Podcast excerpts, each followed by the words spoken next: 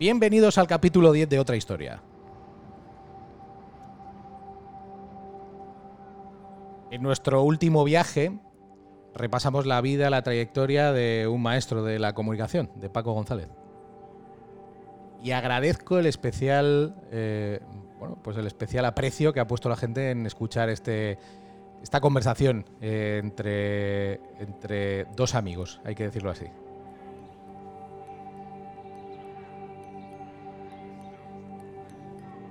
Este es el episodio 10 y vamos a contar otra historia.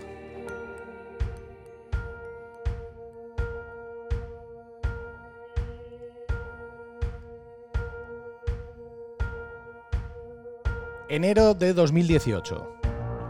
Dos experimentados alpinistas afrontan uno de esos retos solo a la altura de superhumanos. La ascensión del Nanga Parbat en invierno. Una historia que comenzó como el reto de dos amigos y que terminó siendo una de las últimas tragedias que nos ha dejado la montaña. Las montañas, un lugar de dioses, de mitos y leyendas que a veces cobra un alto precio por contemplar lugares que nunca antes los ojos humanos hayan observado.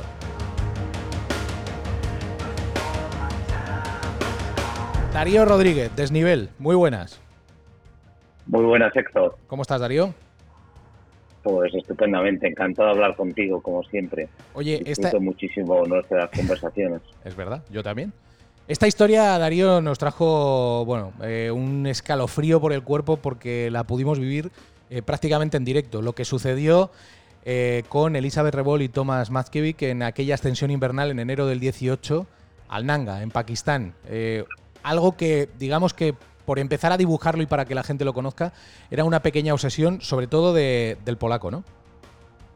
Bueno, era una auténtica obsesión de Tomek, del polaco. Este es un personaje absolutamente increíble, atípico de, estos momentos, absolutamente fuera del mundo del alpinismo, para el que realmente su, su vida como alpinista gira en torno al Nanga Parbat invernal es su obsesión, es la montaña a la que dedica su vida y es la montaña a la que hace nada menos que siete intentos eh, en invierno, hasta el punto que cuando en el año 2016, invierno de 2016, el pakistaní Elisa Para, eh, Alex Chicón y el italiano Simone Moro alcanzan la cima invernal, Tomek eh, no cree en esta, en esta, en esta cima y vuelve a la montaña en el 2018 con su compañera Elizabeth Rebol, alcanzan la cima y bueno, también fallecerá en el descenso. Eh, para dibujar cómo fue esa, esa expedición, eh, lo primero que hay que destacar es que los dos, muy fuertes, hacen cima. Eso es, eh, digamos que el, primer hito de, aquella expedición.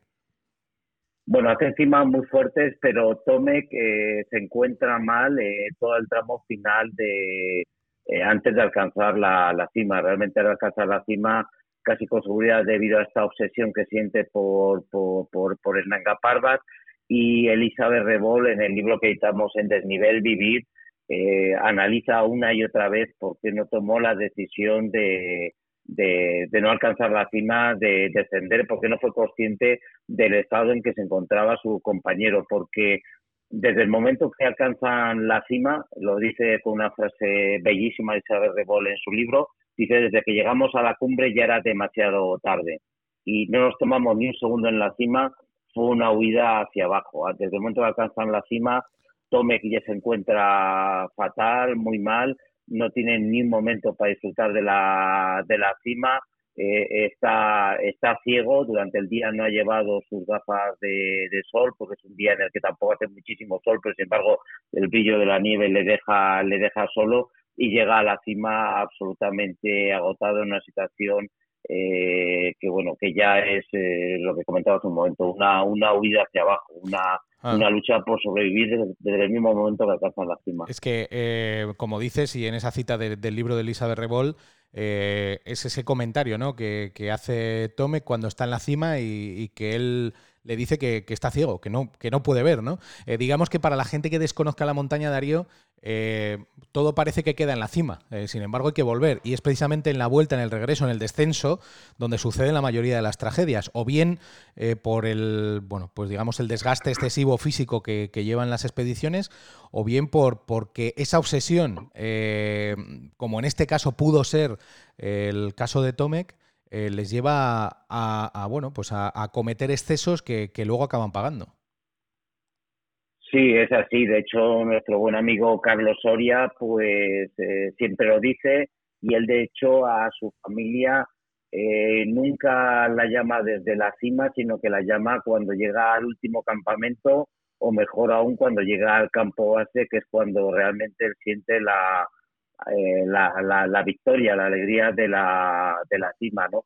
Y la verdad es que siempre los alpinistas se marcan pautas de seguridad, se marcan horarios, a partir de tal hora no seguiré hasta la cima, en tales condiciones no seguiré, se marcan unas pautas de seguridad, pero es algo que también analiza Elizabeth Revol en este libro A Vivir, el cómo y por qué pues todas estas pautas de seguridad que se han marcado, cómo las transgreden, cómo la obsesión por la, por la cima les hace seguir a, hacia adelante, les hace cometer este gran error. De hecho, también alcanzan la cima muy tarde, alcanzan la cima a las 6 de la tarde, que la verdad es que es una hora muy mm. absolutamente eh, tardía para alcanzar la cima, sobre todo un 8000 en invierno, que ya prácticamente prácticamente es de noche y es esta obsesión la que hace perder de alguna forma pues esta esta inteligencia, toda esta logística que has desarrollado en el campo base, todas estas líneas rojas que has decidido que nunca vas a vas a cruzar y que sin embargo cruzas. Hay un momento en el descenso eh, que Tomek se quita la máscara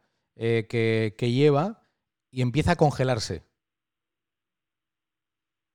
Sí, hay un momento en el que Tomek, desde el momento que alcanza la cima, se encuentra, se encuentra fatal. Eh, Elisa de Rebol es una mujer fortísima, es una mujer que la verdad que es algo absolutamente increíble lo que hace desde el momento que alcanzan juntos la cima. Ella es la primera además que alcanza la cima por delante de su compañero, en el momento que alcanzan la cima en esta lucha por la, supervivencia. Elizabeth lo, lo da todo. Eh, Tome que hay un momento que se quita la, la máscara, que le dice a Elizabeth que se, se siente ciego, que no puede, que no puede avanzar. Eh, encuentran una grieta en la que en la que en la que, se protege. Tome que además ha perdido ha, perdido un, guante. Eh, bueno el frío lógicamente en invierno ya de noche es algo absolutamente extremo. La situación es totalmente dramática. Y para colmo el último campamento el campamento 4 donde tienen una tienda, pero tienen ahí un vivac que han eh, hecho, el último vivac que han hecho antes de la cima y lo han hecho en una, en una grieta, pues no son capaces de encontrar esta, esta, esta, este, este campamento. Es una situación absolutamente eh, dramática, eh, absolutamente eh, al límite para el ser humano. Hmm. ¿Qué es la ruta Kingshofer? No, han subido por otra ruta, pero es que en este momento Elizabeth, que sigue en contacto con, con, con, su equipo, sigue en contacto, de hecho, eh, mantiene contacto a través de un pequeño aparato que tiene, a través del cual lo que recibe son mensajes, y ella envía mensajes muy rápidos a, su equipo que está en Francia, eh, explicando su, situación, pero siempre muy rápidos para no quedarse sin batería. Tiene contacto con una sola persona, que es su, manager, el contacto no lo tiene con, con su marido. Ella explica que uno de los temas más importantes es el tema de mantener contacto con una con una persona y además que esta persona no sea su marido porque en ese caso pues ella hubiera perdido la, eh, la fuerza, lo hubiera eh, eh, los sentimientos le hubieran hecho que no hubiera podido tomar las decisiones que tuvo que, que, que, tomar y ella tiene que afrontar una decisión que dice que es la más valiente de, de su vida que es descender del Nanga por una ruta por la que no es la ruta que han seguido en la ascensión y además es una ruta que ella no conoce, es algo absolutamente increíble, ¿no? Bajar de, de un 8000 por una ruta que, mm. que, no, que no conoce, pero que es la mejor opción. Y además esa ruta Kingshofer, que además es una ruta que, que en esas condiciones de invierno se, se bloquea con mucha más facilidad, es decir, que ella incluso puede saber que tomando la decisión de bajar por ahí, eh, puede que haya un punto en el que se quede bloqueada y no pueda, no pueda progresar, ¿no? Sí, tienes una ruta que tiene un muro, que es el famoso muro Kingshofer, que eh, ella no sabe en qué situación se encuentra. si encuentra cuerdas fijas, pues podrá bajar el muro. Si no encuentra cuerdas fijas, que es lo más seguro, no podrá bajar el muro. Y además, sobre todo, tiene que bajar por una ruta que, desconoce, que esto en un 8000 es adentrarse en terreno absolutamente eh, desconocido, creer en tu capacidad de orientación y algo que resulta absolutamente increíble que ella le llama la atención y es que encuentra en invierno eh, huellas, eh, ve huellas, pequeñas huellas pero de muchos meses anteriores, de la temporada de, de, primavera-verano. Y estas huellas, algunos restos que encuentra, pues le permite ir bajando por esta ruta que desconoce. Pero claro, a partir del momento que toma la decisión de bajar por esta ruta, es una decisión que ya no tiene vuelta atrás, ya no hay posibilidad de volver hacia arriba, ya no puede hacer nada más que, seguir hacia abajo mm. y si en cualquier momento equivoca la ruta y en una gran montaña como esta es absolutamente posible, pues lógicamente está, está muerta. A muchos kilómetros de ahí hay otras expediciones haciendo sus, eh, digamos, sus apuestas invernales. Una de ellas toma la decisión de ir al rescate de, de Rebol y de Matkiewicz. Sí, esta es la expedición polaca, una expedición polaca fortísima, dirigida por uno de los grandes personajes del mayardayismo, que es Krzysztof Wilicki, y dentro de esta expedición polaca que se encuentra en el campo base del, del K2, es la, el único grupo que tiene posibilidad de, de ayudarle, sobre todo porque se encuentran dos alpinistas muy, muy fuertes, Denis Uruzko, que es un personaje fortísimo, que ha participado en, muchísimo, en muchísimos rescates, el también polaco Adam Bielicki, y ellos, además de los alpinistas muy fuertes, están aclimatados. El problema que tienen es que se encuentra el campo base de K2, que está muy lejos. La única posibilidad es que un helicóptero militar pakistaní vaya a este campo base, les recoja y desde allí directamente pues les lleve al, al Nanga Parbat y les deje les intente dejar lo más alto posible. Mm. Eh, mientras Revol eh, tiene noticias de que puede que haya un rescate eh, por ese contacto del que tú hablabas, pero en una segunda noche de vivac, bueno, pues pasa absolutamente de todo en algo que, que bueno, desgraciadamente esas situaciones límite ya conocemos de otro tipo de testimonios, ¿no? Incluido el del propio Messner, cuando en esa ascensión al Nanga, pues perdió a su hermano, ¿no? En el descenso de, de, la montaña, pero eh, ella habla de, la visita de unos personajes que le cambian su zapato eh, por tazas de té. Eh, y esto empuja a Revol dentro del delirio a descalzarse, a descalzar uno de sus pies. Es, la verdad es que es increíble lo que puede hacer la mente a esa, a esa, digamos, a esa, esa situación tan radical, en esa posición tan radical, ¿no?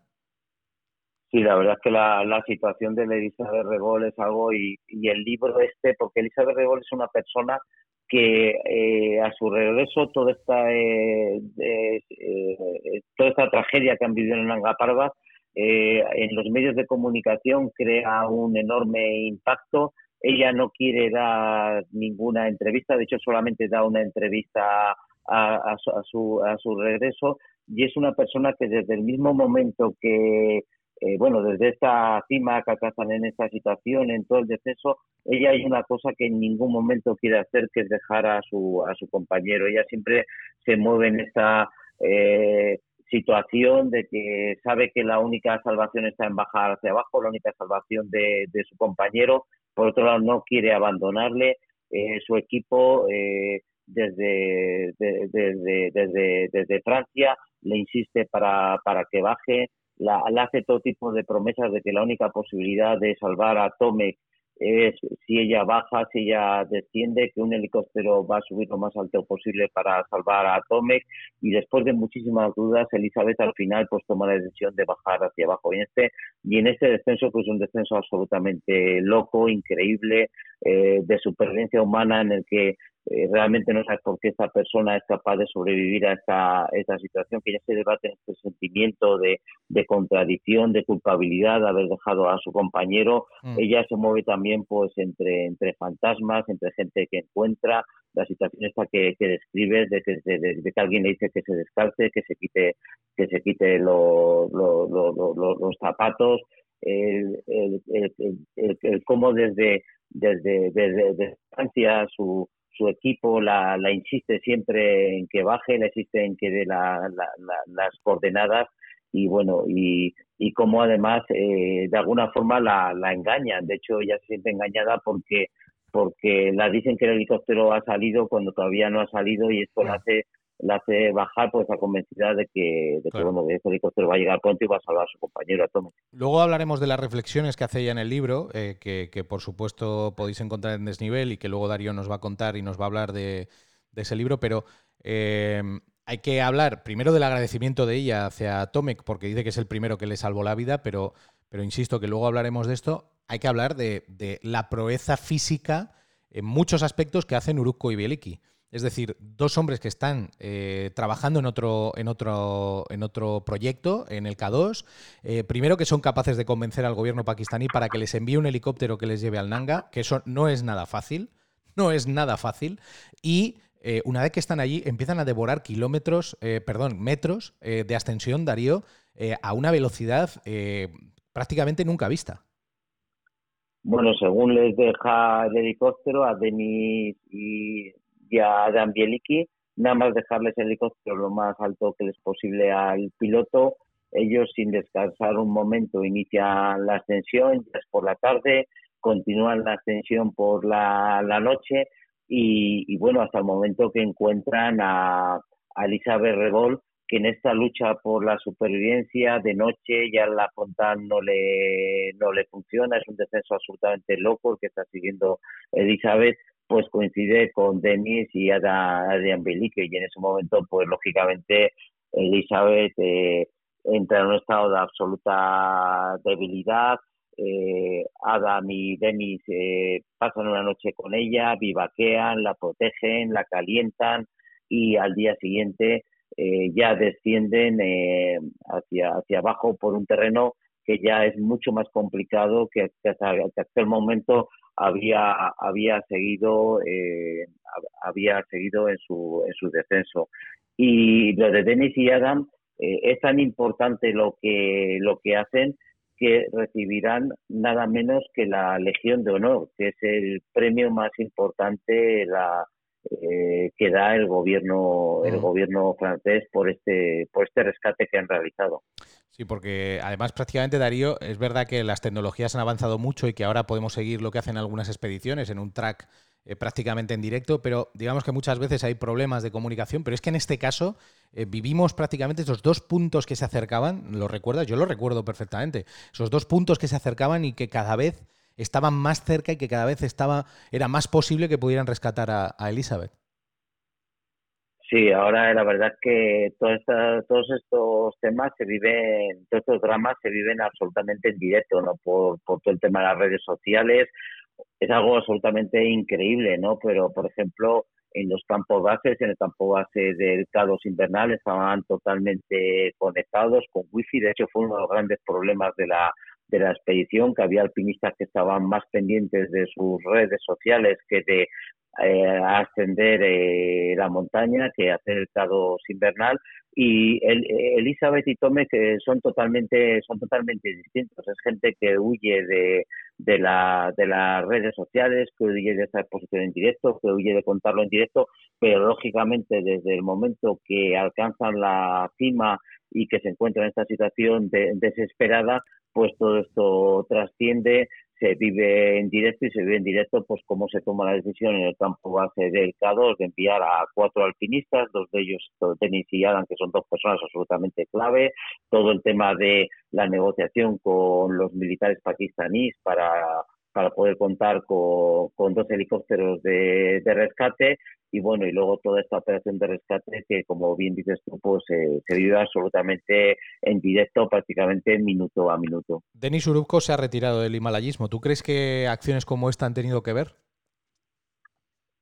Bueno, Denis, eh, hablaba con él hace, hace, hace muy poco porque es un gran amigo y él se ha retirado del himalayismo porque, porque tiene claro que si sigue haciendo eh, el himalayismo que estaba haciendo, el alpinismo que estaba haciendo, sus posibilidades de sobrevivir eran muy, muy pocas. Él tenía, él tiene muy claro que ha hecho lo que quería hacer.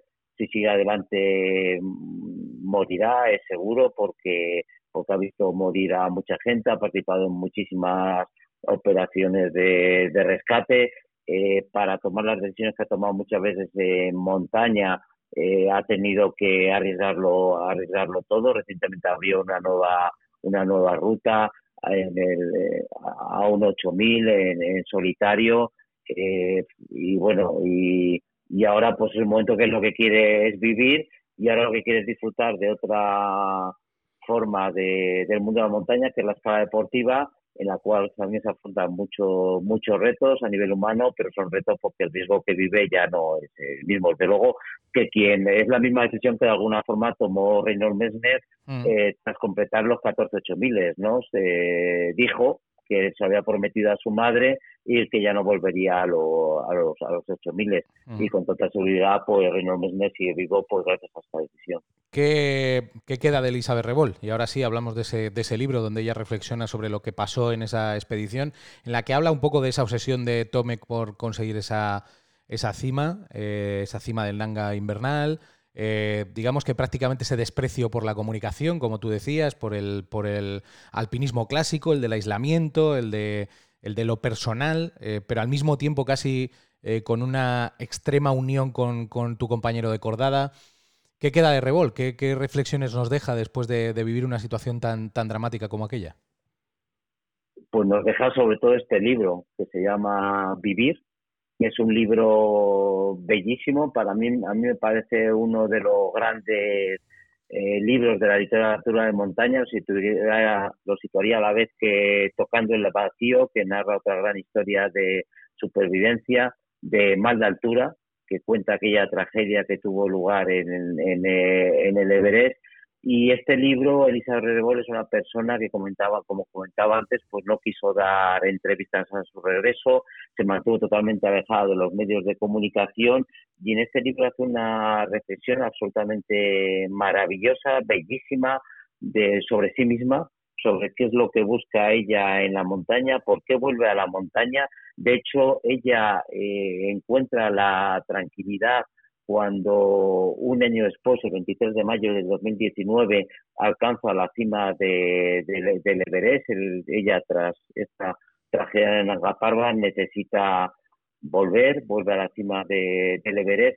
Y en el libro es algo absolutamente increíble como traza primero la figura de Tome, Tome que es un personaje que fallece con 43 años, muy joven, eh, tiene tres hijos, es una persona absolutamente obsesionada, como comentaba antes, por el por el Nanga, por el Nanga Parbat. Es una persona que, bueno, pasó una época eh, muy dura en su juventud, eh, bueno, totalmente metido, inmerso en, la, en las drogas, fue heroinómano, eh, es una persona que luego viaja en autostop, luego está muy influido por la por la religión hinduista, por la por, por, por, el tema por el tema por el tema budista.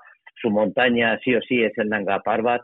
Eh, parte varias veces sin dinero al Nanga Parbat. Es algo absolutamente increíble, pero partir a una expedición a 8000 que cuesta muchísimo dinero y, y, y, él llega a partir sin billete de vuelta, solo con billete de ida, haciendo operaciones de crowdfunding sobre la marcha, con lo cual la gente pues aporta dinero porque es una persona que cae que cae extraordinariamente bien, la gente aporta dinero para pagar sus expediciones. Luego tiene un debate con Simone Moro porque Tome que no cree en la cima de, de Simone Moro, de Alicia Para, de, de Alex Chicón, mantiene un debate eh, durísimo que sumerge a Tome que en, sentimientos muy negativos y todo esto lo analiza Elizabeth Rebol junto con su, su lucha por la, la, supervivencia, todos estos sentimientos contradictorios que tiene durante el descenso, de por un lado eh, la necesidad de vivir para salvar a su compañero, por otro lado el sentimiento de culpa, tanto por dejar a su compañero como por las mm. decisiones que han ido tomando por esta obsesión por la, por la cima. Mm. Eh, supongo que toda la gente ajena a este mundo, que siempre insisto en hacer preguntas que a veces pueden resultar de cajón para el que es experimentado y el que es especialista y lo conoce, eh, pero hay mucha gente que se acerca a estas historias y que las desconoce. Eh, pero, pero Darío, eh, siempre acaba llegando la misma, la misma pregunta. ¿Merece la pena? Hace poco me la contestaba Sebas, eh, Álvaro, mm, ir a sitios recónditos y poder ver cosas que no imaginarías jamás ya merece la pena. podemos leer a Mumari diciendo aquello de, si dicen que es imposible, que se puede pasar, es precisamente por lo que hay que intentar pasar. pero Darío, tú has entrevistado a un montón de gente, has entrevistado a los más grandes, a todos. Eh, todos te dicen lo mismo, ¿no? Sí merece la pena, a pesar de que contemos historias tan, tan duras, ¿no? Sí, la verdad es que es una pregunta casi obligada, ¿no? Para, para un periodista de montaña, una pregunta que es de alguna forma eh, un poco obvia, a veces dura, ¿no? Porque a veces la preguntas a, a personas pues que, que, ha fallecido no solamente su compañero, sino a veces eh, gente muy, muy, muy, muy cercana, ¿no?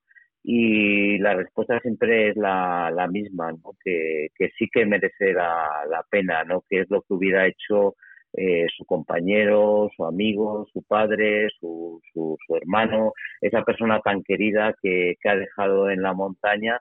Y bueno, y aparte sobre todo, y además es lo que comenta Elizabeth, eh, que es en la montaña donde ella se siente ella misma, ¿no? donde ella se siente viva, donde ella quiere, quiere estar, ¿no?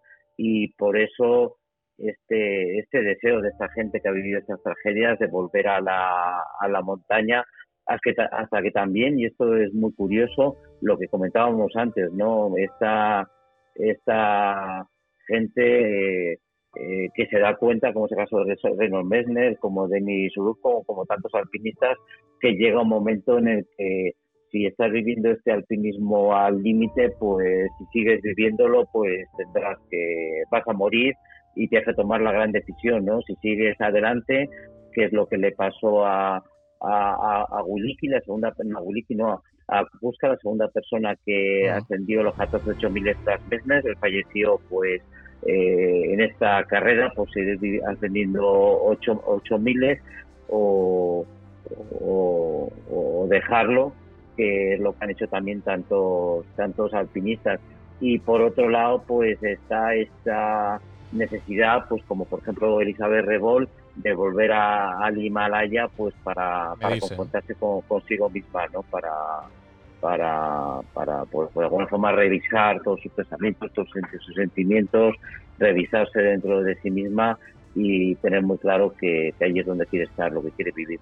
Todas estas historias las puedes encontrar en la revista Desnivel y también en la editorial Desnivel con un montón de libros, pero en este caso hablamos de este de Elizabeth Revol, Vivir, eh, que puedes encontrar también en su librería. Darío, un abrazo enorme. ¿eh? Igualmente esto. Un abrazo.